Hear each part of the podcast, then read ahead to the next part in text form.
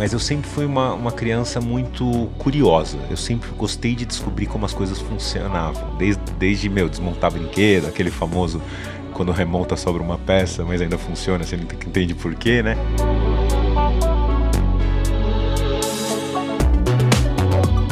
O futuro da realidade virtual, metaverso, toda essa tecnologia que vem mudando a forma como a gente se relaciona com o mundo. Pega papel e caneta que esse episódio está recheado de lições. Esse podcast é um oferecimento da BMW. Viva seus sonhos com o novo BMW X1. Visite uma concessionária autorizada BMW e conheça. Esse é o podcast Lugar de Potência. Lições de carreira e liderança com o maior headhunter do Brasil. Afinal, tem 1,94m. Vambora? O meu convidado de hoje é um cineasta, considerado uma das mentes mais brilhantes que representa o Brasil no mundo artístico.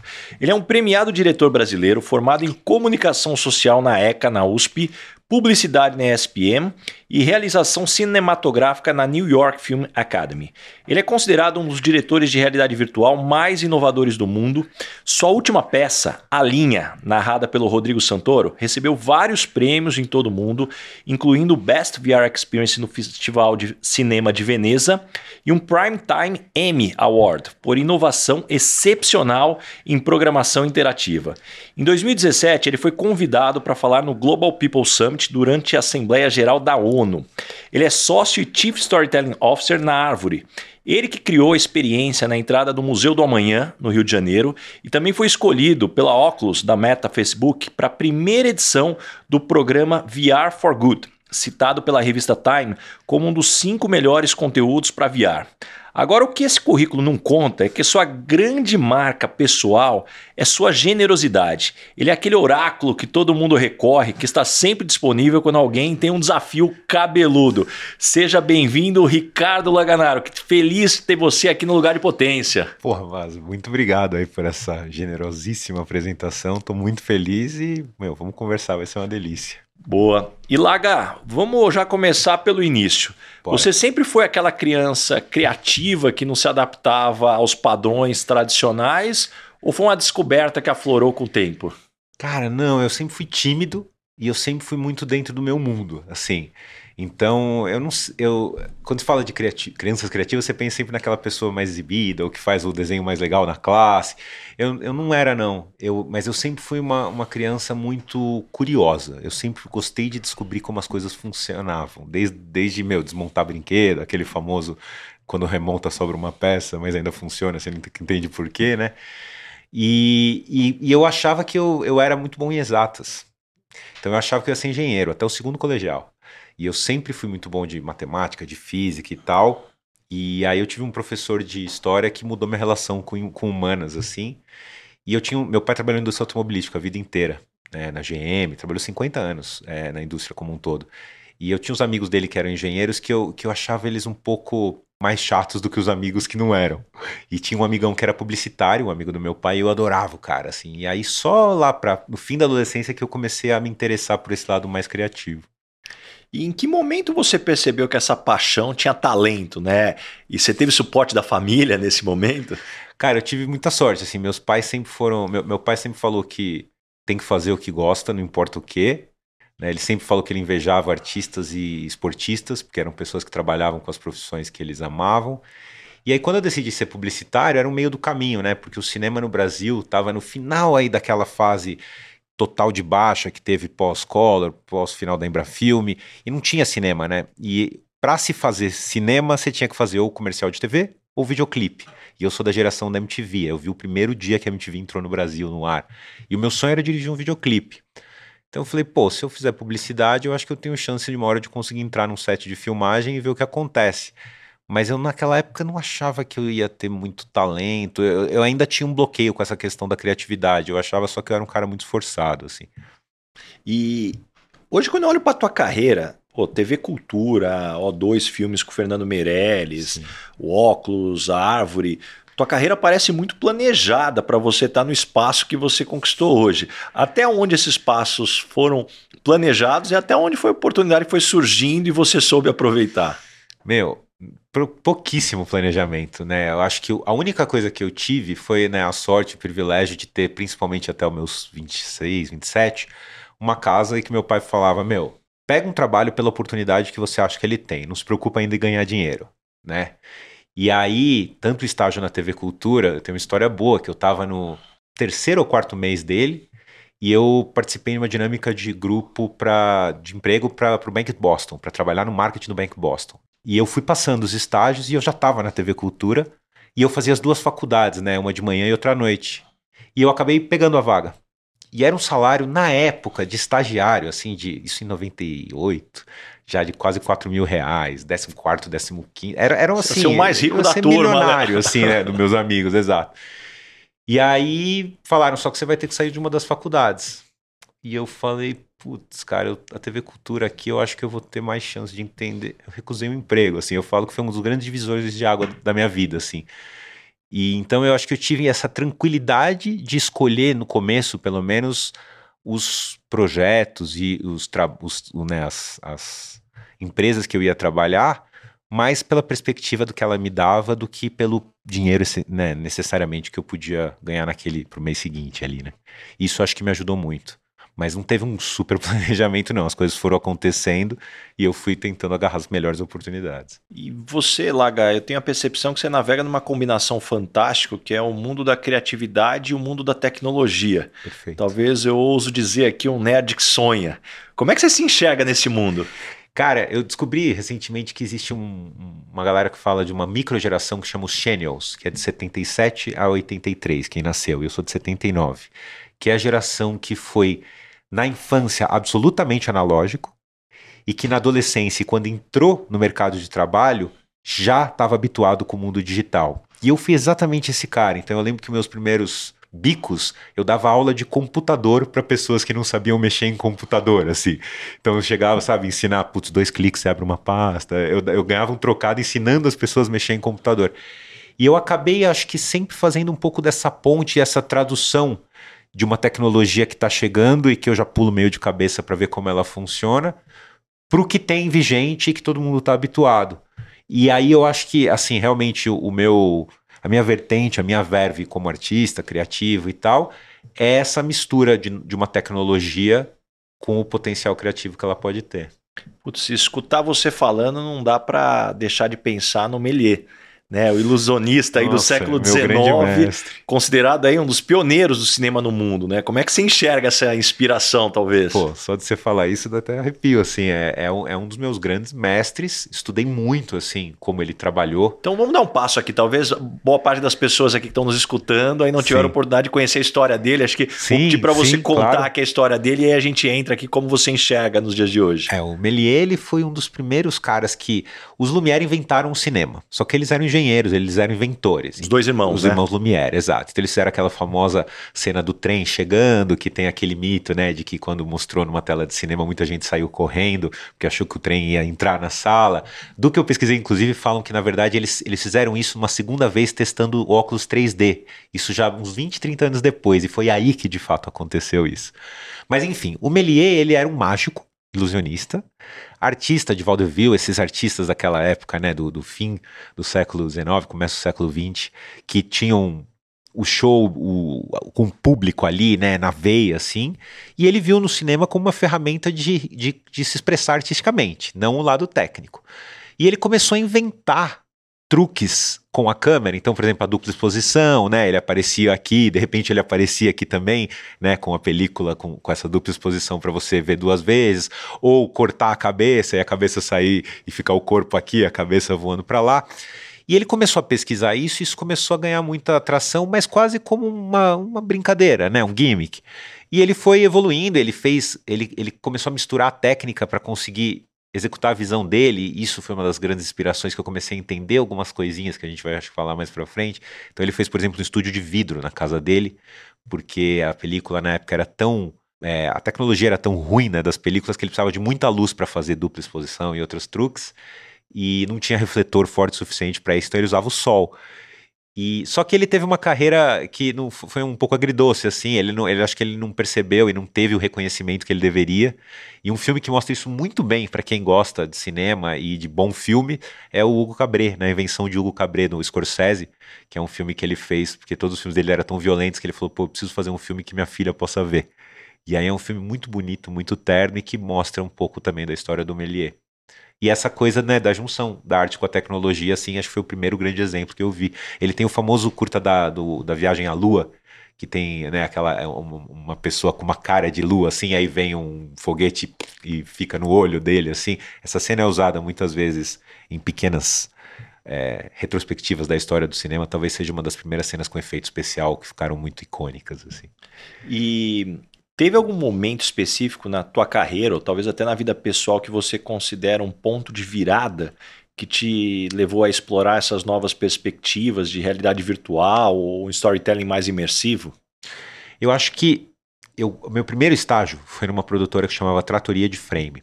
É uma, era uma produtora que fazia muita animação de stop motion, né, massinha, animação tradicional, e eles misturavam técnicas, e lá eles começaram a pesquisar computação gráfica em 2000, quando ainda era muito incipiente aqui no Brasil. E eu trabalhei alguns anos ali. E, e lá eles faziam, não sei se você lembra dos Ratinhos da Folha, é, faziam Tortuguitas, faziam Sid Nelson, vários desses personagens ícones. As primeiras vezes que, a primeira vez que o MM foi feito fora dos Estados Unidos, com atores, foi com eles. E tinha muito essa coisa de. Eles tinham um, um, um estúdio meio a la Mythbusters, assim, com um monte de coisas para se testar e fazer efeitos práticos. E o lema lá meio isso, que era que quando alguém não sabia como fazer um filme publicitário, levava para eles. E tinha tempo suficiente para se desenvolver a solução ao longo do processo. Então eu aprendi a trabalhar com cinema com essa mistura de stop motion, massinha, animação tradicional, computador, set de filmagem e usando tudo isso meio junto para descobrir uma solução para fazer algo que ninguém sabia como fazer.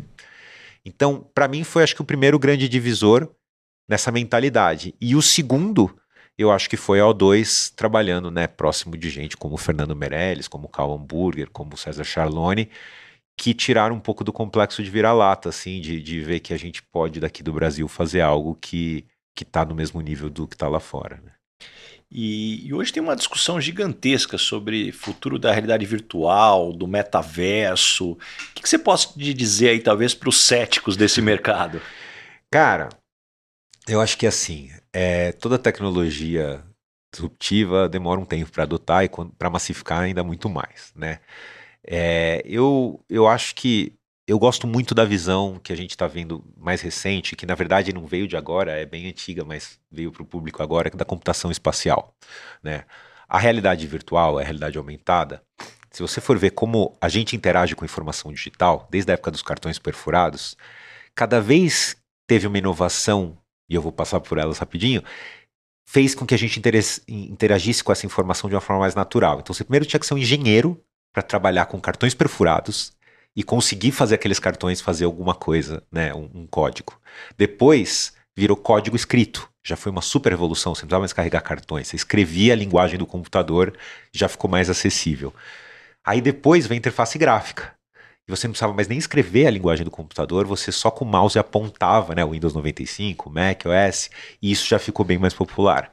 Depois veio o multitouch. Você não precisava nem mais usar um mouse, você com a sua própria mão consegue interagir com a informação de uma forma que é muito mais natural. Quem tem um filho pequeno e um, qualquer tablet sabe o quanto é mais natural né, conseguir interagir com a informação assim. Aliás, criança passando o dedo na TV, né? Achando que é exatamente, touch também. Exatamente. É interessantíssimo. Revista, né? Eu já é. vi bebê com revista também Isso. querendo passar. E agora a próxima revolução é a computação espacial. Né? Então, tem a história do metaverso, que foi né, uma jogada meio de marketing ali do, do, do Zuckerberg para falar de um momento ali que estava difícil na, no Facebook e, e, outras coisas que criaram um buzzword enorme ali. Mas o fato é que quando você usa mais profissionalmente, digamos, qualquer um desses dispositivos em que você está no espaço e a informação digital está distribuída ao seu redor e você com o seu corpo interage com ela, você começa a entender o potencial que isso pode ter. E conforme essa tecnologia for miniaturizando e barateando, você poder interagir com o espaço e manipular a informação digital junto com o mundo físico, para mim é revolucionário. Então eu acredito muito nesse potencial. E o que vai se desdobrar disso, como qualquer nova linguagem, nova mídia, a gente vai descobrir fazendo. Então tudo que falam do que vai ser agora, eu acho que são visões que vão ajudar a gente a chegar num futuro que não vai ser exatamente esse, mas vão. É que nem quando a gente falava do ciberespaço e dos surfistas da internet, né? Na internet. O que se falava que era internet, seria a internet no 99, 98, não tem nada a ver com o que é hoje. Mas foi isso que fez a gente levar em frente e chegar né, nessa, nessa situação em que é impossível viver sem estar com um dispositivo que, que seja conectado. Então eu acho que, seja lá o nome que for, né, o metaverso ou a computação espacial, mas essa forma de você ter alguma coisa no seu rosto que faz você interagir com o espaço físico sobreposto com informações digitais, é, é muito revolucionário e é nisso que eu aposto. Assim. Isso vai acontecer e vai, vai talvez ser uma das maiores transformações juntos com, com o IAC que a gente está vendo.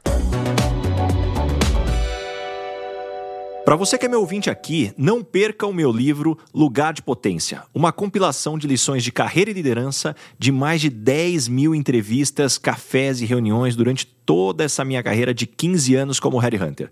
Você encontra o link para o meu livro na descrição do episódio e no link da minha bio, no arroba Rick Bazaga. E aproveitando a sua visão, o que mais a gente pode esperar aí desse futuro sobre consumo de conteúdo e informação? Cara, eu, eu sempre falo, e aí eu sou um otimista, tá? Bem convicto, assim.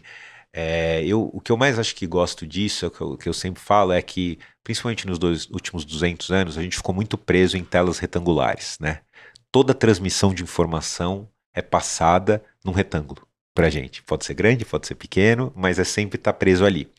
E isso fez a gente ficar um pouco sentado demais. Retângulo que você diz assim, puxa, desde um jornal, que era um retângulo, jornal, uma, uma TV, de cinema, um cinema, um quadro, né, o, o, a boca de cena do teatro, uma pintura, toda forma de transmissão de informação humana praticamente que a gente tem está presa num retângulo plano. E isso faz a gente planificar um pouco a forma de pensar, né? Se você pega né? O sistema de ensino hoje ele é feito desde a Revolução Industrial pensando muito na lógica da indústria, em que você tem que sentar, parar, olhar para frente, baixar a cabeça e seguir uma linha de produção. E se a gente pega essas doenças mais contemporâneas que a gente vem tendo por conta dessas, desses retângulos modernos que são as telas, a ansiedade, a, a, a quantidade de informação que tem e como isso vem para a gente, não está fazendo muito bem. Eu acho que a gente chegou no limite do como a gente pode interagir com a informação. Né? A partir do momento que você traz o corpo de volta para o centro da experiência intelectual e você interage com o mundo e pensa com o seu corpo inteiro, ouve com o corpo inteiro, eu acho que a gente pode ter benefícios colaterais que a gente nem imagina ainda. E se a gente parar para pensar, a humanidade interagiu e pensou com o um mundo tridimensional espacialmente muito mais tempo do que esses dois séculos que a gente ficou parado ali ou só olhando para retângulos pequenos, sabe? É um papo meio cabeçudo, e acho que a gente pode ficar um tempão Não, mas eu adorei, falando. que eu acho que para mim tem um elemento fantástico que eu queria explorar talvez um pouco mais, é sobre humanizar essa relação. Que eu acho que para mim esse é o ponto chave. É isso. Eu acho que essa noção que a gente tem, que a gente tem um corpo que está a serviço do nosso cérebro, que a gente para pensar tem que parar e sentar e olhar um retângulo. E assim, eu adoro ler, eu adoro ver filmes, né? Mas na verdade a gente não tem um corpo, a gente é o nosso corpo. Tem um monte de, de né, quem gosta de neurociência e vai vendo recentemente, a gente tem neurônios no intestino, a gente tem neurônios no coração. Né? O nosso corpo pensa como um todo. Então, se a gente começa a trazer o corpo de novo para atuar no mundo intelectual, na hora de pensar, na hora de falar, na hora de ouvir, eu acho que a gente começa a resolver várias dessas doenças modernas que a gente está tendo e até esses radicalismos, essas questões, porque você vê o outro, né? Quando você está no espaço, você existe no espaço, tem o outro ali. E aí isso muda a forma com que a troca acontece, a forma com que se cria, a forma com que se consome conteúdo. Então eu acho que é uma lógica que, que é muito. Vai mudar muito mais alguns paradigmas do que a gente está imaginando. Assim como quando a gente retangularizou a informação e planificou, mudou muito também, sabe? É, acho que o, o, ponto que me vem à cabeça aqui do que a gente está falando, até foi uma, um papo que eu tive com a, na entrevista do Gabriel Ickbold, que a gente estava falando de, puxa, como você ter o papel né, de quem observa a arte da cocriação, né? Uma coisa que o artista quer passar, a outra coisa quem é absorve. quem absorve. E, e, é a analogia que eu sempre vejo, puxa, a diferença de ler um livro é, e assistir um filme, né? O filme você não tem tempo ali para aquela reflexão durante o que está acontecendo. O livro não, você está refletindo, você está cocriando na sua cabeça é os ativo, personagens né? exatamente. E esse talvez é o ponto que para mim o despertar talvez, né, do, da criatividade do ser humano, de não ficar tão preso e, e a desenvolvimento talvez até de novas habilidades. Perfeito, perfeito. É, eu acho que é exatamente isso, assim, essa a gente acabou se desconectando bastante, né, do, do, do nosso corpo como identidade, né, e, e eu acho que o, os óculos, né, que ainda são muito desajeitados, ainda são muito desconfortáveis, mesmo para quem gosta e trabalha com isso como eu, mas a gente sabe que tecnologia, quando escala e está escalando já, né, miniaturiza e barateia, e uma hora vai estar tá um óculos muito parecido com isso, com esse aqui, e confortável bastante para fazer vários tipos de ações, e aí eu acho que a gente vai começar, se a gente for, se a gente usar do jeito certo e começar do jeito certo essa história, essa indústria, acho que ia ter novas formas de criar, novas formas de pensar, novas formas de se relacionar com o mundo que eu acho que podem ser muito boas. E me conta um pouco dentro da tua visão é, a gente lá atrás, to, todo mundo quase ficou impressionado com o Google Glass. Sim. Aqueles primeiros Sim. vídeos que saíram. Sim. De uma hora para outra, o Google encerra aquele projeto e começa a vir um monte de teoria conspiratória por trás do por que aquele projeto foi encerrado. Qual é a tua visão, seja do que você tem de informação ou do que você vê aí dentro do que você conhece desse mundo? É, eu, eu cheguei um pouquinho depois, né? Eu cheguei em 2013, então eu vi um pouco desse buzz e dessa história, mas do que eu vi do, do que era o dispositivo, ele era um projeto de um grupo de inovação interno ali do Google que foi tão impressionante que hypou e eles meio que decidiram falar para o mundo, né? Mas não tinha tecnologia ainda capaz de fazer aquilo ser uma experiência boa o suficiente para chegar para o público. Né? Então era muito mais. Que é o que acontece né, na curva de hype né, do, do, do Gardner, né? Um, um pouco... buzz antes da hora ali. É, inflou as expectativas, porque era tão mágico o que estava acontecendo ali, mas estava muito longe de ficar maduro, né? Assim, e aí, enfim, o projeto não tinha como ir, seguir em frente e, e acabou dando essa, essa tropeçada, assim, né? Refletindo aqui sobre tudo que a gente está falando, é, me veio à cabeça aquele filme do Spielberg, o jogador número um, né? Sei. Que o protagonista começa a preferir viver no universo paralelo do que na realidade, Sim. né? Do que fugindo da vida real. Você acha que isso pode vir a acontecer?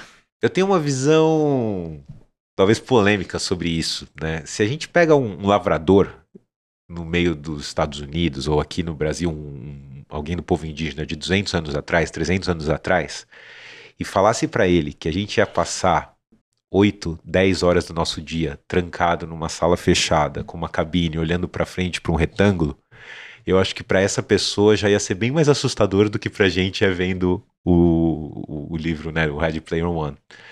Então, eu acho que a gente vai se acostumando com as coisas e vai esquecendo o que, que significa. A gente já vive olhando 8 ou 10, 12 horas por dia para uma tela. A minha esperança é o contrário do que mostra esse filme, e é, e é, nisso que eu trabalho. E aí a gente pode falar um pouco do nosso trabalho. E assim, e acho que tem empresas que vão para um lado e outras para o outro.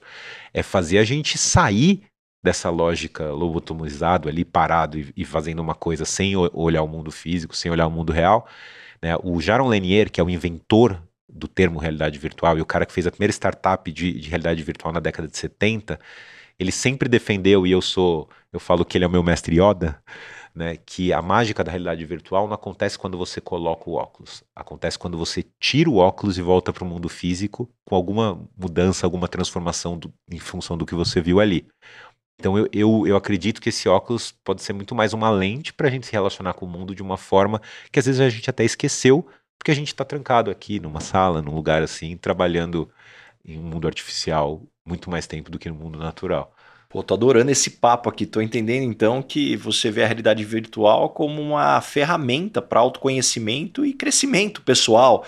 Talvez me ajude a entender melhor essa abordagem.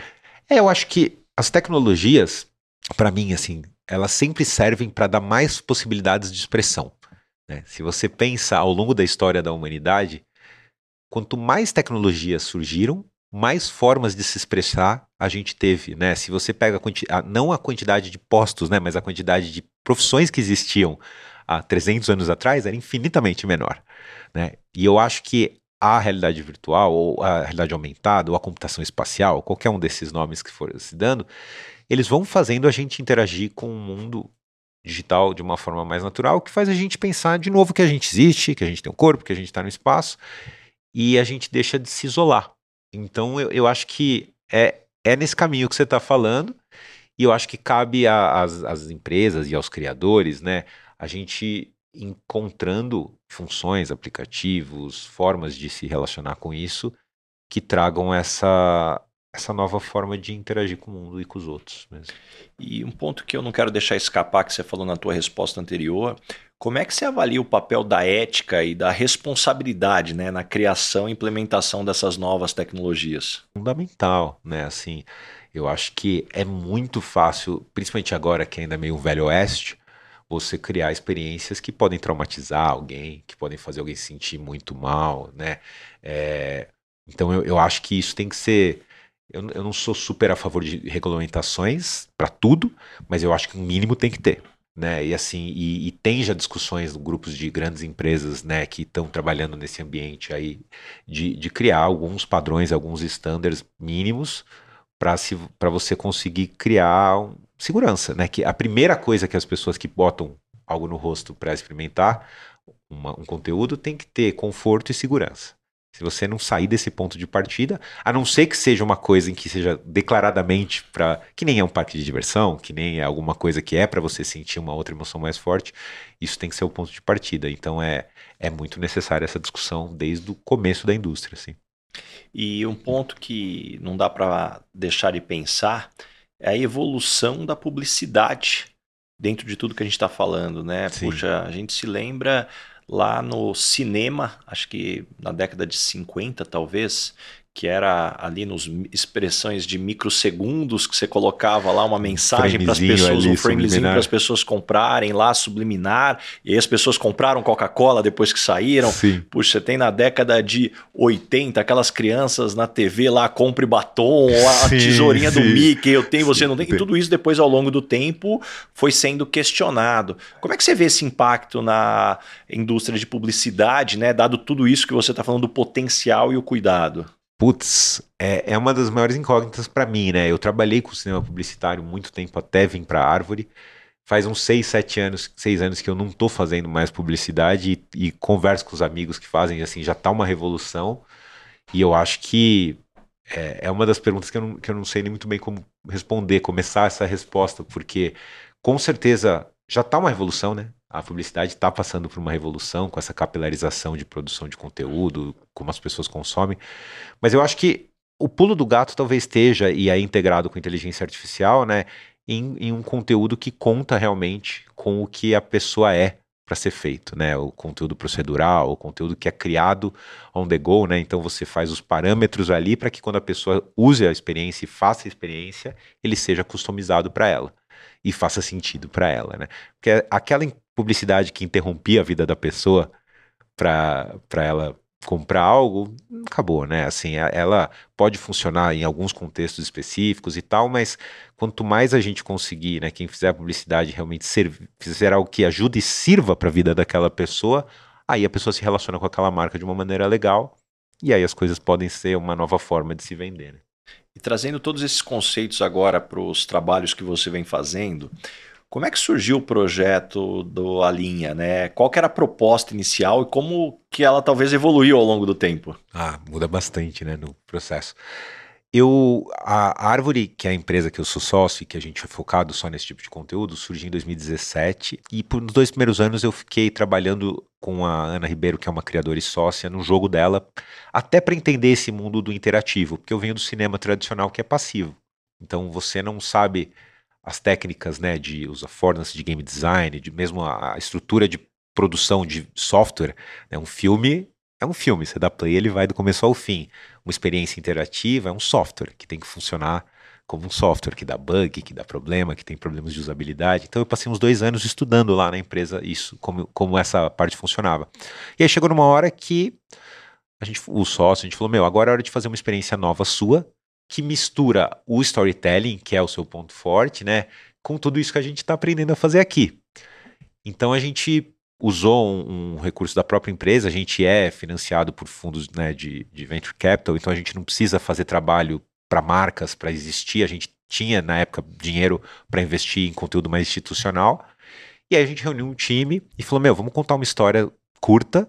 E eu já estava viajando muito em festivais de cinema, uh, uh, festivais como South by Southwest, né, Future of Storytelling, que misturavam essas artes e já viam a realidade virtual como parte do festival. Então, tinham três grandes festivais, que era Tribeca, que foi criado pelo Robert De Niro lá em Nova York, na época das Torres Gêmeas, Veneza, que é o festival de cinema mais antigo do mundo, e South, o Sundance. E a gente falou, meu, vamos fazer uma experiência bonita, interativa, em realidade virtual, uma história bonita, interativa, e tentar, num desses festivais, fazer a estreia global para botar o nome da árvore no mapa desse mundo aí, porque eu já tinha feito algumas coisas que tinha entrado nesses festivais, mas a árvore ainda não. A gente só vendia jogos direto para o público final. E aí a gente falou, meu, vamos juntar um time ali de pessoas muito talentosas que nunca tinham feito isso e vamos tentar fazer uma experiência o mais impactante possível para um festival. E aí a gente fez, a experiência acabou sendo selecionada no Festival de Veneza de 2019 e a gente acabou levando, né, o melhor experiência em realidade virtual no festival, que foi mais do que a gente podia esperar no começo do projeto. Isso fez a meta, na época, Facebook ainda investir para a gente fazer o porte dela para o Quest 2 que estava sendo lançado e ia ter a tecnologia do hand tracking, né, o rastreamento manual, em que você não precisava nem de joysticks mais para interagir com o mundo virtual. A gente adaptou a experiência para isso. E aí a experiência acabou ganhando uma outra, um fôlego ali de mais seis meses. A gente escreveu no M, né, no Primetime M, que é o M americano, não é o internacional, porque tinha essa categoria de inovação excepcional com um júri especializado, não é para todos os membros da academia. E isso acabou levando a gente a, a levar esse Primetime M, que é uma coisa meio surreal também, assim, por conta desse caminho aí que a gente não podia nem imaginar no começo que, que ia ser assim, né? Esse podcast tem um oferecimento de Michael Page, líder em recrutamento e seleção de executivos no Brasil e América Latina. E Laga, não dá para te não te perguntar aqui, pô, você tá falando M, Putz, a gente tá falando do Festival de Veneza, né? acho que é o festival mais antigo do mundo, Sem se dúvida. eu não estou enganado. Sim. Como é participar de uns negócios desse e trazer aí o caneco pro Brasil? Cara, é, é, é, surreal, assim, né? Eu trabalhei com cinema por, tradicional por 15 anos e esses festivais, esse, essas coisas pareciam distantíssimas, né? Coisas que, que só num, sei lá, num sonho a gente ia conseguir, né? E uma das vantagens né, de você entrar num, numa área no começo, quando ela está surgindo, e ainda mais depois da internet, é que ela começa de igual a igual meio para todo mundo. A informação está ali. E ninguém sabe como fazer. Né? E por mais que o Brasil tenha alguns déficits de estrutura, nesse momento, como o dinheiro não chegou, nem lá, lá nos outros países que normalmente tem mais estrutura, porque não é um mercado massificado ainda, a base instalada é pequena, Lá quem faz são coisas, são pessoas independentes também, são, são empresas com verbas de, de estúdios independentes, né? Mesmo que seja um braço de uma grande empresa. E aí a gente falou, meu, vamos é um jogo cima. mais equilibrado. Falou, meu, é agora que a gente tem que dar a paulada, porque a hora que a onda crescer, a gente tá continuando no, no topo e não fica o gap, né? O que acontece normalmente com as outras tecnologias que vieram antes é isso, né? Os caras vão desenvolvendo, crescendo, crescendo, crescendo. A hora que chega no ponto de inflexão que massifica, a gente vai começar a fazer aqui, você não alcança nunca mais. E foi meio que aconteceu. E de repente a gente começou a ver que. Eu, eu fui no primeiro festival de realidade virtual em 2014, no Vale do Silício. Era o Silicon Valley Virtual Reality Conference and Expo. Cheguei lá achando que a gente ia ser, né, índio e que os caras lá eram os caras incríveis, iam fazer tudo. Cheguei lá, parecia uma feira de ciência com um monte de aluno velho, com tudo com meu silver tape, tudo meio acabado. Isso assim, o stand da Sony, o stand da Facebook, porque era tudo protótipo. Eu falei, meu, é a nossa chance, vamos nessa. E aí, de repente, a gente começou a estar tá nesses festivais junto com qualquer um que estava se arriscando a fazer isso no mundo. E aí, meu, quando a gente foi pro tapete vermelho em Veneza e antes da gente tinha sido Brad Pitt com a Dastra, que era o filme de abertura, eu falei, cara, é de verdade, o que a gente tá fazendo significa alguma coisa, porque são poucas pessoas no mundo que conseguem fazer no nível que a gente tá fazendo, né? E aí, no dia que a gente ganhou, putz, é incrível, né? É, era, era a mesma premiação, né? Tava o Joaquim Fênix, ele ganhou pelo Coringa. Tava três fileiras na minha frente, assim, eu fui lá antes dele receber um prêmio no palco, assim. Eu acho que só traz essa essa dimensão que eu falei um pouco que o Drois trouxe de chutar o complexo de vira-lata, né? Falei, meu, quando tá começando, a gente no Brasil navega muito bem. em, sem bússola, né, sem mapas, sem coisas. A gente sabe descobrir o caminho no, durante né, a execução. E eu acho que o, essas inovações acabam sendo a possibilidade que a gente tem de, de ficar de igual para igual. Né? E Laga, você falou muito sobre investimento né, e a importância Sim. tanto do timing, mas naturalmente depois da hora que a coisa acontece, você colocar bastante ficha. Como que você vê a lei, a lei Rouanet aqui no Brasil, que é uma lei bastante polêmica, né? A quem ame, a Sim. quem odeie. Como é que você vê, enfim, até que o Brasil poderia talvez fazer um melhor uso para que a gente possa evoluir o nosso mercado brasileiro? Eu acho que leis de incentivo em geral, a Rouanet é uma delas, são muito importantes para alguns pontos que, que eu acho, na minha visão, que são formação, né? Então, você come começar a dirigir é a coisa mais difícil do mundo, porque só te dão oportunidade para dirigir se você já dirigiu. Se você nunca dirigiu, você não tem como mostrar que pode. Né? Então, curtos formatos como curta-metragem, videoclipes, experimentos artísticos, isso que mostra um potencial do meio e dos criadores, eu acho que essas leis de incentivo são essenciais, né? É, política normativa, né? Você, você ter cotas para pessoas a inovação vem de diversidade, eu acredito muito disso e tal. Quando você usa essas leis de incentivo para sustentar a indústria, é um pouco mais complicado. Porque aí você não vincula resultado, você não, não, regula, não vincula muito a, a, qualidade do que é. De qualidade de resultado, vamos falar assim. Qualidade técnica, qualidade artística sempre tem, mas às vezes não adianta você gastar não, muito dinheiro numa coisa que ninguém vê e ninguém dá valor eu acho que isso tem que estar nos nichos e nos lugares certos, né? Então, nos últimos anos, alguns algumas pessoas começaram a entender essa noção diferente, né? Leis de incentivo no Canadá, nos Estados Unidos, para produção e para criação de indústria tem o tempo inteiro. Né? Tanto que os estúdios ficam pulando de estados, putz, esse ano quem está dando melhor incentivo para se fazer um curta-metragem aqui, ou um, um, os efeitos especiais de um filme da Marvel aqui, e os caras mudam e montam uma base ali. Mas isso é fomentar indústria. Eu acho que essas leis têm que pensar menos na obra e mais nas empresas que estão fazendo isso para se criar uma indústria, e essa indústria cria um ecossistema que aí dá para, inclusive, ter a parte mais artística, a parte mais experimental, a parte de formação, e aí também as leis que vão fomentar esse, esse tipo de criação. Mas enquanto a gente tiver uma lógica que você dá o dinheiro só para produzir e não importa o resultado que ele dá, e, a, e as empresas também não se importam, não, não se importa muito com a criação de empresas, é só meio que pessoas ali fazendo as coisas, eu acho que é muito difícil criar um ecossistema que progride. Né? É, ele, a lei de incentivos surgiram para fomentar a indústria quando a gente estava numa fase que não tinha nada, por causa né, que tinha acontecido, enfim, uma série de crises na década de 80 e 90, mas acho que era um estágio intermediário, depois tinha que ir para a indústria, e esse passo que acho que ainda não foi feito adequadamente, uhum. sabe? E Laga, para pegar agora talvez um trabalho que está mais próximo da maior parte das pessoas, como é que foi o processo de criação da experiência da entrada lá do Museu do, do Amanhã, Cara. lá no Rio de Janeiro? O que, que você queria que os visitantes levassem dessa experiência? É, essa experiência acho que foi a, a, o, o, último grande ponto de mudança na minha carreira, né? Eu trabalhava no O2, trabalhava com o Fernando Meirelles e com os diretores lá, mas eu era um diretor que estava começando e eu coordenava uma área de, de computação gráfica. E eles tinham uma área pequena ali que chamava Museu do Amanhã. É, Museu do Amanhã. Era uma área pequena ali que chamava Outras Telas. Que era isso, né? No começo só tinha tela de TV e tela de cinema.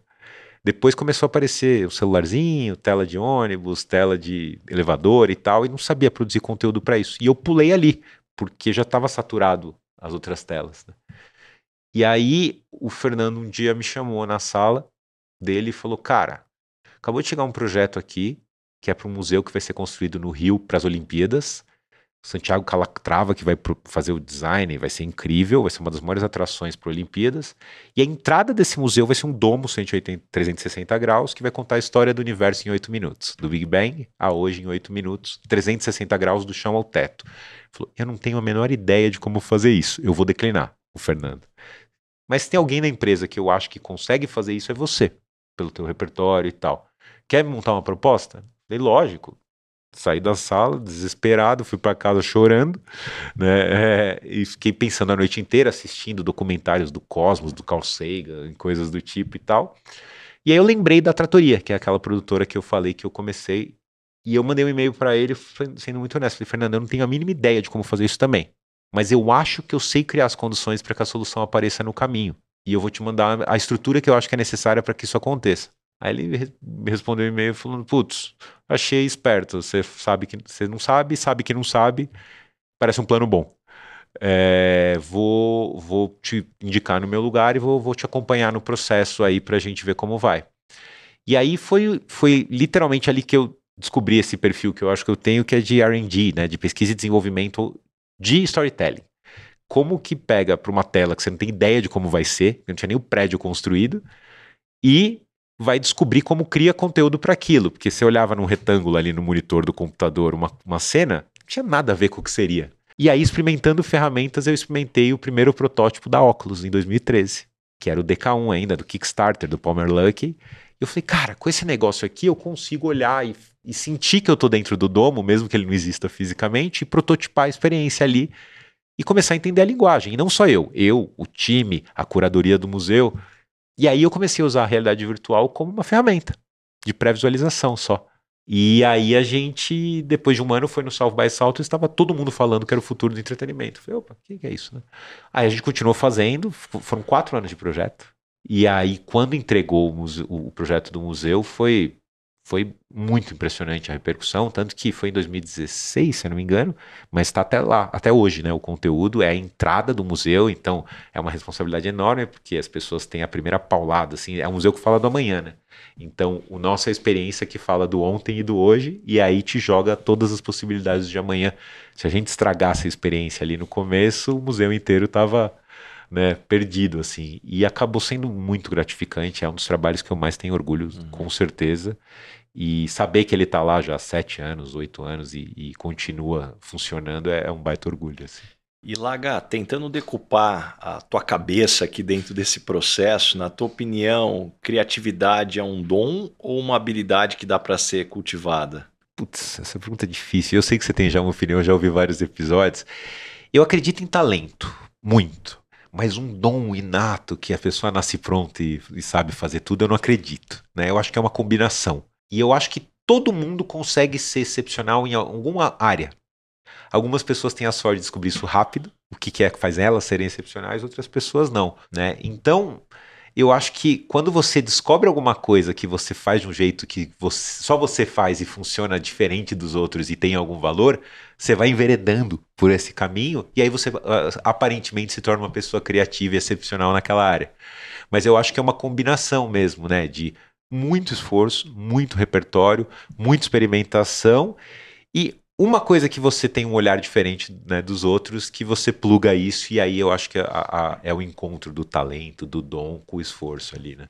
Eu estou entendendo que esse processo para você é um processo muito imersivo. Essa criatividade para você tem algum custo emocional ou psicológico no processo? Não, eu me considero uma pessoa bem tranquila. O que já teve por algumas fases da minha vida, pré-pandemia eu acho que eu tava um pouco isso, é, que é um comportamento quase obsessivo, né? Eu, eu sou muito focado. Então, quando eu começo a querer descobrir como uma coisa funciona, eu acabo entrando num túnel ali. E eu adoro esse, essa sensação. É uma sensação de, de pulsão de vida, assim, né? Você tá naquela loucura e tal. Mas isso pode acabar fazendo ficar desbalanceada a vida um pouco.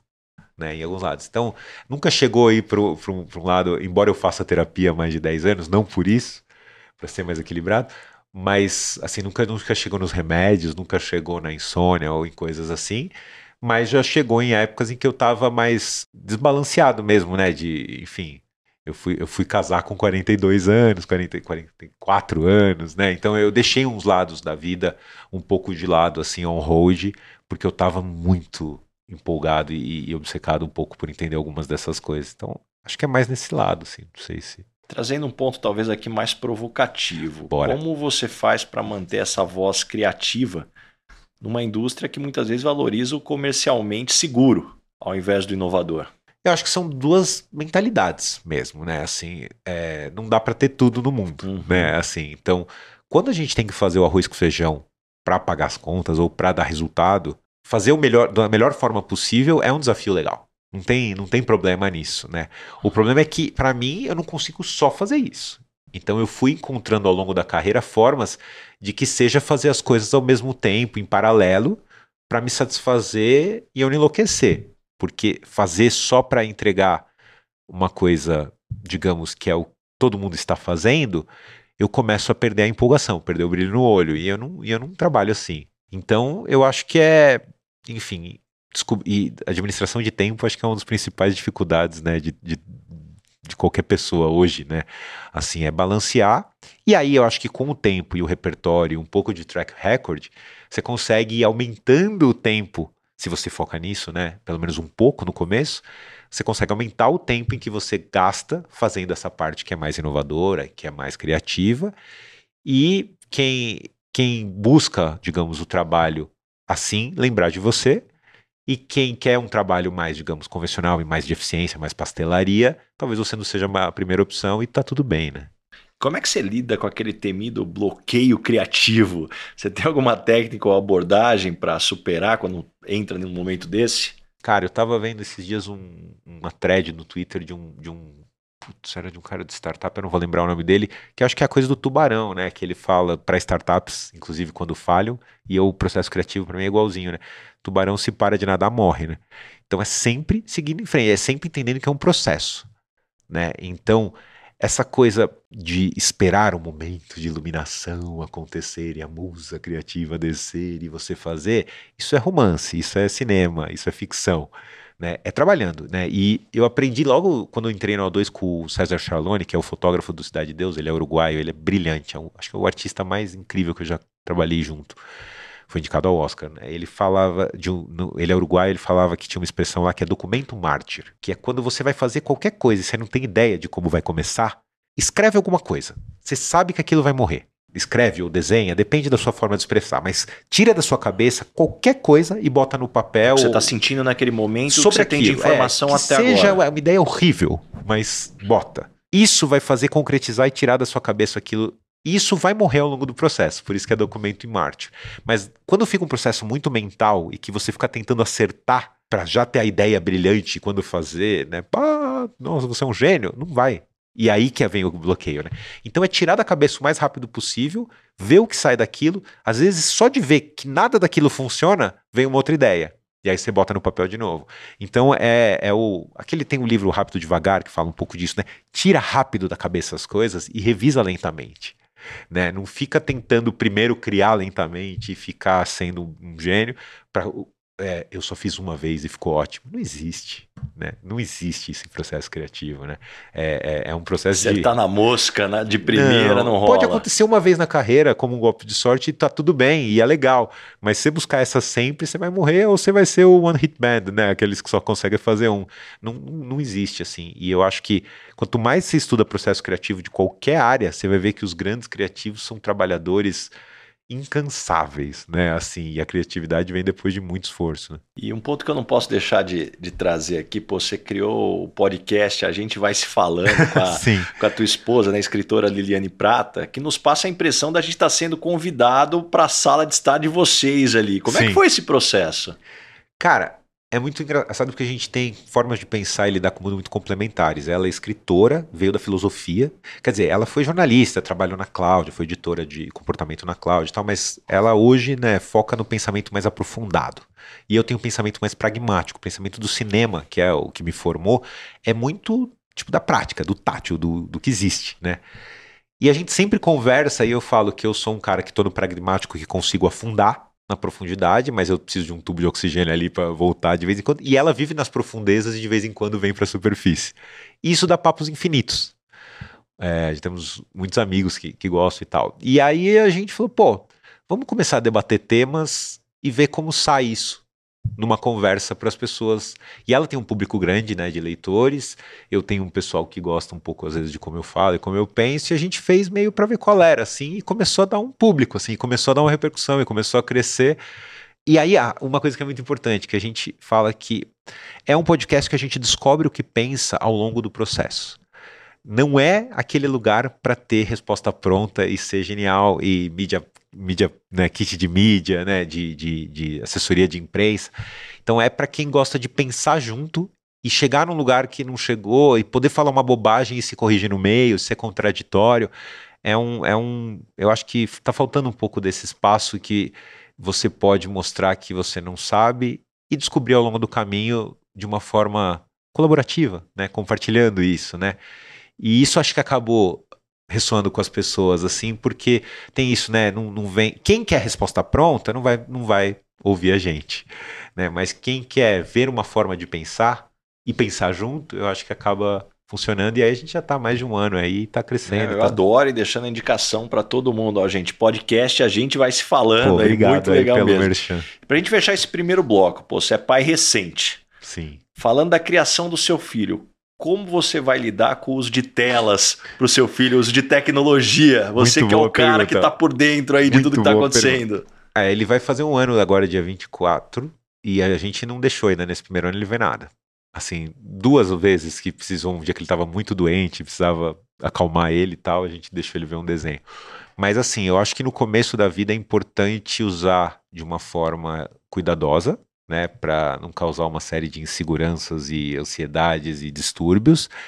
Mas depois, é, eu quero que ele use sim, né? Eu depois lembro... é que idade? Deixa eu tentar eu acho que depois, melhor. idealmente, um ano e meio, dois, começar a usar com horário controlado e com um balanço bom, né, de espaço para brincar na rua, né, na rua ou no quintal ou no colégio, no, onde for possível, né, esse, mix aí de mundo físico com telas, eu acho que, que é importante, porque também não dá para falar, putz, ele não vai ter tela em casa e não vai brincar em nada, se o mundo inteiro funciona, opera nessa lógica, eu acho que é só aprender a usar de uma maneira sadia, né, assim, e ter um pouco de cada. Eu lembro que meu pai, ele foi muito visionário, eu acho, na época dele, assim, ele me deu um computador assim que surgiu lá, o 286, assim, e ele falava, meu, joga aí joguinho, faz o que você quiser e tal, isso vai te, te dar alguma um letramento nisso que eu não vou ter. E foi assim que eu, que eu comecei a trabalhar, eu comecei a trabalhar programando site HTML que eu aprendi na marra, né? E porque eu tive essa fluência, essa tranquilidade de explorar aquela ferramenta de uma forma lúdica. Então, usar telas com, com esse propósito, e aí eu acho que, como eu tenho um repertório de jogos e de coisas que eu acho que são saudáveis, isso acho que é uma boa dica também, né? A gente, que nem quando você via TV e escolhia um pouco do que seu filho ia ver, pelo menos na idade que ainda dá para escolher, depois uma hora não dá mais. Eu acho que é, tem uma série de formas de jogos, de coisas que podem ajudar na educação, pode ajudar de uma forma positiva, ao contrário daqueles jogos que ficam jogando dopamina, que te deixam louco, ansioso e que você precisa pagar para ganhar e tal que aí para uma criança é muito, é quase covarde, né? Assim, é, é ela, ela, ela não tem mecanismo para lidar com aquilo ainda. Né? Então, acho que é isso. Assim, Adorei, quantos insights.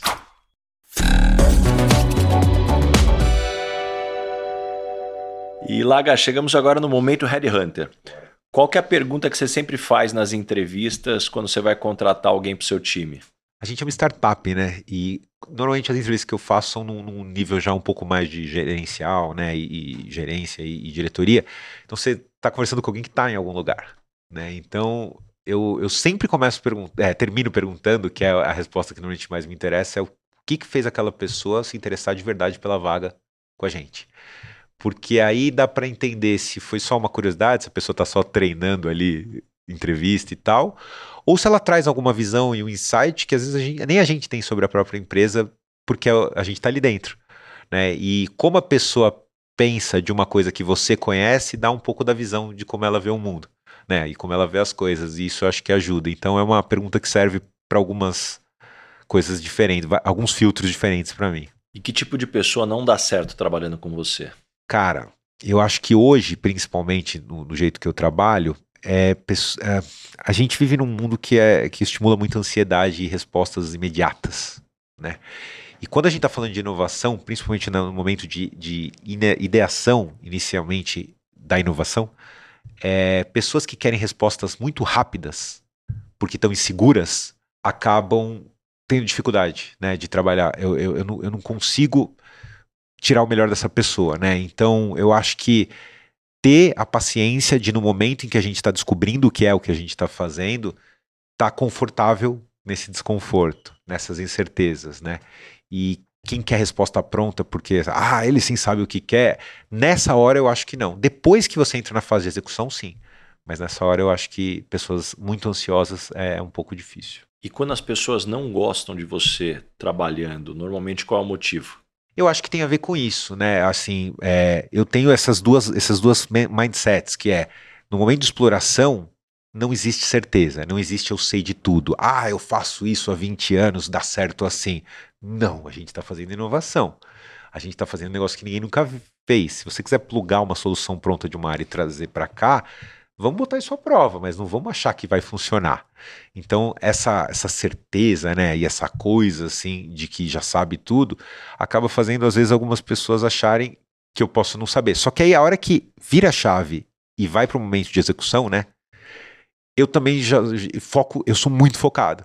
Então vira quase uma esquizofrenia, assim, fala, pô, numa hora, num momento, nada válido. E agora é um, é um olhar muito, muito afiado e muito sem tanta abertura, né? Agora é só sobre executar, acaba tendo pessoas que, que ficam, podem ficar talvez um pouco perdidas aí nesse, nessas mudanças de, de forma de trabalho ao longo do processo. Mas pelo menos onde eu aprendi, inovação tem que ter esses momentos diferentes para acontecer, senão ou você não fica só no etéreo e, e, e, nunca sai dali, né?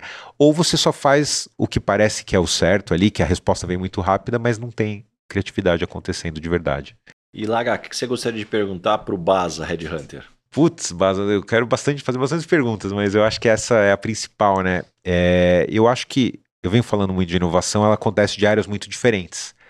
Lá fora, eu vejo muito esse encontro de artistas e pessoas que não são nomes óbvios para trabalhar em empresas, mas não como embaixadores, no core, no core criativo mesmo ali, né? Então você vê artistas de música, de moda, tal, trabalhando com grandes corporações para mudar a cara daquela empresa nos processos, na forma de se criar. E aqui no Brasil, eu tenho dúvida se isso, isso acontece ou se tem espaço para acontecer, né? Então eu queria saber de você como que você pensa nisso, assim, se uhum. esses mundos podem se encontrar num, num, mundo mais corporativo e se isso tem espaço aqui. Puxa, acho que isso é uma, uma ótima pergunta e talvez me remete a gente começar a pensar do que começou lá fora, é, talvez do Will I Am, né, no board da Sony Ericsson, se eu não Exato. me engano. É, e depois muitos outros casos de você buscar essa inspiração na música, na criatividade mas também porque são pessoas que para chegarem aonde chegarem, aonde chegaram, entende muito do comportamento humano, vulgo consumidor. Exato.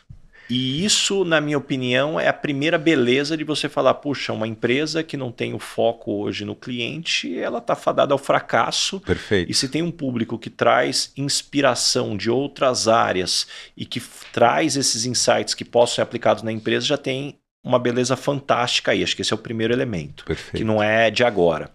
O segundo elemento, acho que está ficando cada vez mais famosa aquela frase que empresas que não produzem conteúdo vão começar a perder espaço para pessoas produtores de conteúdo produ que viram e produtores de conteúdo que queiram ir para o mundo corporativo. Então não dá mais para uma empresa não ser uma produtora de conteúdo. Se a gente estava falando aqui na sua resposta que não dá mais para pensar numa mídia intrusiva que para Sim. o que você está vendo, Sim. então como que ela entra dentro do enredo do que você está consumindo de conteúdo, talvez do enredo da sua vida para conectar e aí eu vejo um terceiro elemento que, puxa, numa chuva de conteúdo que a gente tem hoje, é, de a gente sendo bombardeado com tanta informação, eu não posso ser mais um frame passando na frente do meu consumidor. Eu preciso impactar engajar. Então eu sou muito otimista. Agora, a verdade seja dita, para a forma como as estruturas hierárquicas e funcionais foram desenhadas para uma empresa, não é óbvio esse encaixe. Perfeito. Porque talvez o óbvio seria pensar, não, então eu vou trazer essa pessoa para estar tá na área de marketing, talvez. Mas é muito mais do que isso. Exato, é o core, né? mas eu queria também ter opinião. Eu vou voltar a essa pergunta, porque eu acho que esse daqui é um tema que é uma evolução para mim que está acontecendo. Ela começa assim, silenciosa e agora me parece estar tá fazendo barulho. Perfeito. Não, eu, eu realmente não sei, mas eu tenho certeza que seria necessário. Entende? Assim, eu não sei a operação disso, né? Como fazer isso acontecer. Mas eu vejo que, que as empresas estão é, entendendo essa necessidade, já que nem você falou, né? Tanto na questão da produção de conteúdo, mas eu ainda acho que, que seja numa área de inovação, um empreendedorismo ou alguma coisa assim, né? Acho que tem espaço, porque, vou falar, por exemplo, mesmo na produção de conteúdo, né? A forma de criar, de produzir, de distribuir e de consumir está mudando radicalmente. As tudo, né? Todas as etapas estão mudando. E aí, quando você vê, às vezes, empresas um pouco mais tradicionais tentando entrar nesse mundo, eles vão usar uma dessas formas tradicionais e não vão ter nem ideia do que está acontecendo, né? Digamos, ou na hora de produzir, ou na hora de distribuir, ou de como o consumidor vai consumir aquilo, né? E vira uma coisa um pouco capenga, né? E, e, e mesmo acho que na forma de se criar pro, processos, né? Eu acho que a, sei lá, quando eu comecei a trabalhar na Árvore com programadores e game designers que eram de outro planeta para quem vinha do cinema, foi a hora que, putz, depois de um, dois anos, precisa de tempo, né? Precisa ter tempo para isso. Mudou radicalmente a forma com que eu criava. Eu, eu, criava num processo waterfall, né? Que era, meu, só vou escrever um roteiro, quando ele estiver muito bom eu vou para a próxima etapa e tal. E eu fui para um processo iterativo incremental, em que você prototipa rápida e testa e tal.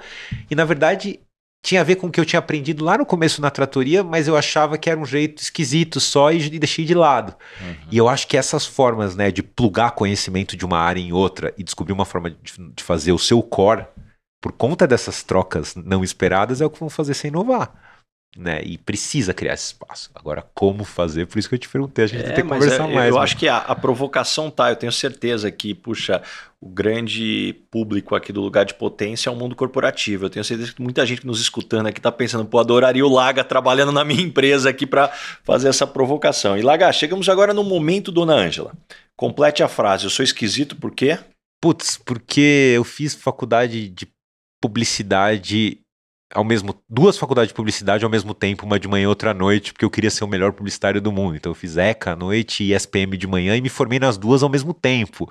E depois vi que era uma bobagem, mas isso me trouxe um, uma bagagem que outras pessoas não tinham. Então essa coisa de pular, né, no e eu ficar muito focado naquilo ali me fazem às vezes parecer um pouco estranho, mas enfim, me trouxeram até aqui de alguma forma ou de outra. Né? E qual a maior perrengue ou situação engraçada que você já passou no trabalho?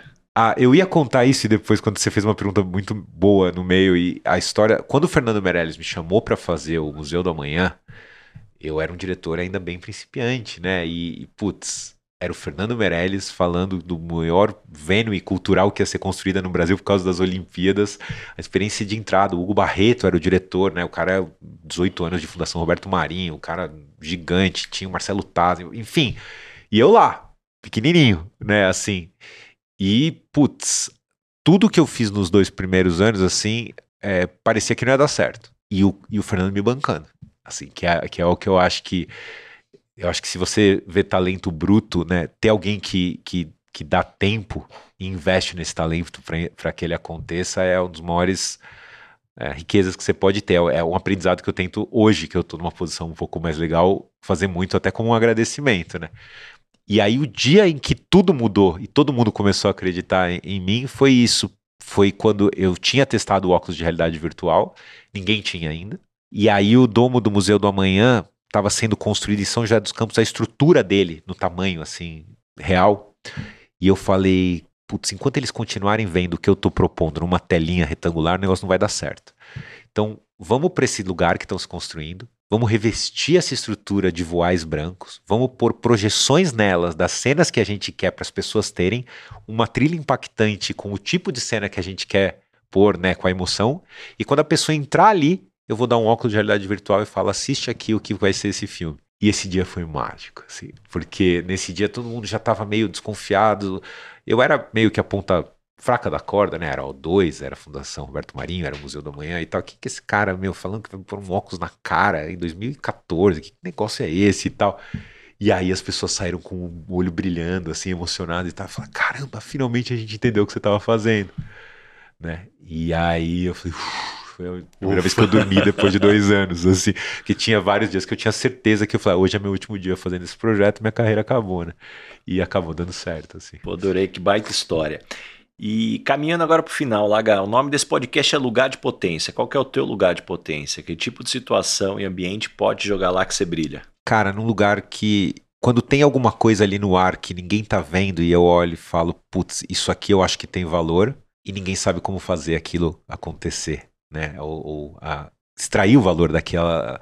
Eu, eu, comparo muito com antena, né? Antena de rádio, tá aquele chiado, shh, tal. Eu acho que eu consigo sintonizar e fazer aquilo virar um barulho bom de se ouvir. E aí traduzir aquilo num, numa peça, em alguma coisa em que todo mundo fala, putz, agora entendi, né? Então eu acho que é identificar esse, esse, no meio desses ruídos todos onde está uma frequência ali de algo que pode acontecer e isso é legal. E me conta uma verdade que as pessoas não costumam dizer, e na sua opinião é fundamental para se ter sucesso. Uma coisa que eu sempre venho pensando cada vez mais e tem a ver com o processo criativo que a gente falou ali atrás para inovar, que é a gente não estar tá no controle de tudo sempre. Alguns momentos de processo e algumas operações, algumas ações que a natureza dela não é sobre 100% de esforço o tempo inteiro. Né? Eu falei, minha esposa é escritora, a gente brinca. Se você falar, meu, hoje eu vou ficar agora dois anos escrevendo oito horas por dia, 20 páginas, todos os dias eu vou escrever uma obra-prima? Não. Não é da natureza disso esse tipo de esforço. O Kafka escreveu a Metamorfose em duas semanas trabalhando no banco. E é um dos maiores né, obra-primas da humanidade. Então, saber que tem horas que você não está no controle, que precisa de espaço, que precisa de tempo, que precisa de, às vezes, paciência para que o imponderável aconteça e uma coisa, uma solução surja. Porque tem, tem momentos, e eu acredito piamente, principalmente quando se fala de criação, que se você ficar forçando porque você quer que aconteça daquele jeito e, e seguindo, talvez a, a, criatividade fique esmagada mesmo, assim, né? Precisa dar tempo para a coisa acontecer ali. E o que, que, você aprendeu nos últimos 12 meses, Laga, que tá te deixando obcecado, obsessivo, como você vem falando? Além de trocar fralda? Cara, é, eu, eu, eu venho estudando muito design de interação, né? Game design. Que, que na verdade, game design e design de interação são coisas diferentes, mas é isso, né? Quando você em TV, quando você faz cinema, você faz uma coisa que tem um espectador passivo ali, né? E quando você põe qualquer nível de interatividade, se a pessoa não reagir como você espera, sua experiência quebra. Então, como que você desenha a experiência para a pessoa achar que tem autonomia e fazer o que ela quer, ou ter a sensação que ela está fazendo o que ela quer, mas ter essa sensação de liberdade, que é o que importa, e o que você quer passar também está sendo passado. Uhum. Né? Então, é, é vir uma dança, né? assim, uma troca. E eu estou muito fascinado em entender como isso funciona para contar história, para, enfim, seja o que vier aí pela uhum. frente. E deixa algumas dicas de fontes de conhecimento, né? Como é que você se mantém informado, se desenvolve, da onde vem esses insights para quem quer talvez acompanhar mais desse mundo? Putz, eu, eu escuto muito podcast, né, de, de muitas áreas, o Lugar de Potência, inclusive, é um dos que eu escuto bastante. Mas eu gosto muito de fazer uma coisa que é misturar disciplinas. Então, eu sempre gosto de estar aprendendo alguma coisa nova. Então, seja box, eh, tênis, ou uma língua ou programação, mas para entender como funciona, não para virar um expert naquilo. E aquilo parece que hackeia e abre uma chavezinha no teu cérebro, que é uma forma de agir diferente, de pensar diferente, que se você traz para o que você faz, dá para dar um insight, sabe? Eu lembro uma vez que eu fui escrever um, um e-mail muito bravo, que eu era jovem, bem jovem, e eu estava escrevendo bravo com um, um, um, atendimento que eu ia discutir e tal, e eu estava fazendo box na, na época, e ele me falava, meu, se você quiser dar um soco muito forte, você vai abrir a guarda e você vai tomar um soco, você vai cair. Isso me aprendeu, a, me ensinou a segurar a ansiedade contei e falar, não, vamos com calma, vamos fazer direito. E eu lembro que eu escrevi aquele e-mail ouvindo meu professor de boxe, assim, e eu acabei ficando muito amigo daquela pessoa depois, porque eu não quis derrubar ele naquele, naquele negócio, né. Eu, é, é, uma história estranha, mas é que eu acho que tem a ver com isso, né? Sempre estar aprendendo alguma coisa, em qualquer área que for, eu acho que abre chaves no seu cérebro, porque você transforma o teu dia a dia, como você faz as coisas, mesmo que pareça que não tenha nada a ver, sabe? E Laga, me indica três pessoas bacanas para eu convidar para esse podcast ter uma conversa como essa. Legal. A primeira pessoa chama Nina Silva.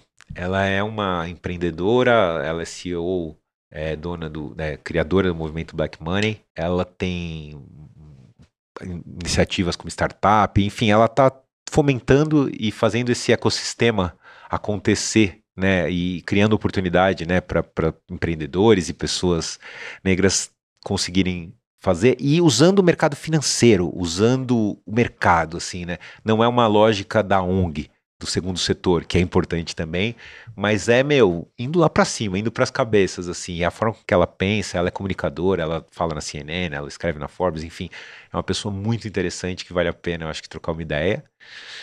Uh, o outro é o Sandro Manfredini, ele era o CEO da Aquiris e fundador da Aquiris, que foi uma empresa de games para celular 17, 18 anos atrás. Então, eu, eu, identifico um pouco o que a gente começou a fazer com realidade virtual. Ele, antes do iPhone, fazendo o jogo no Brasil. Criou o Horizon Chase, que é um jogo de corrida de carro que virou um fenômeno no mundo. Depois, no final, fez uma extensão até com Ayrton Senna, que o Instituto. Ficou demais o jogo, emocionante para quem gosta de carro.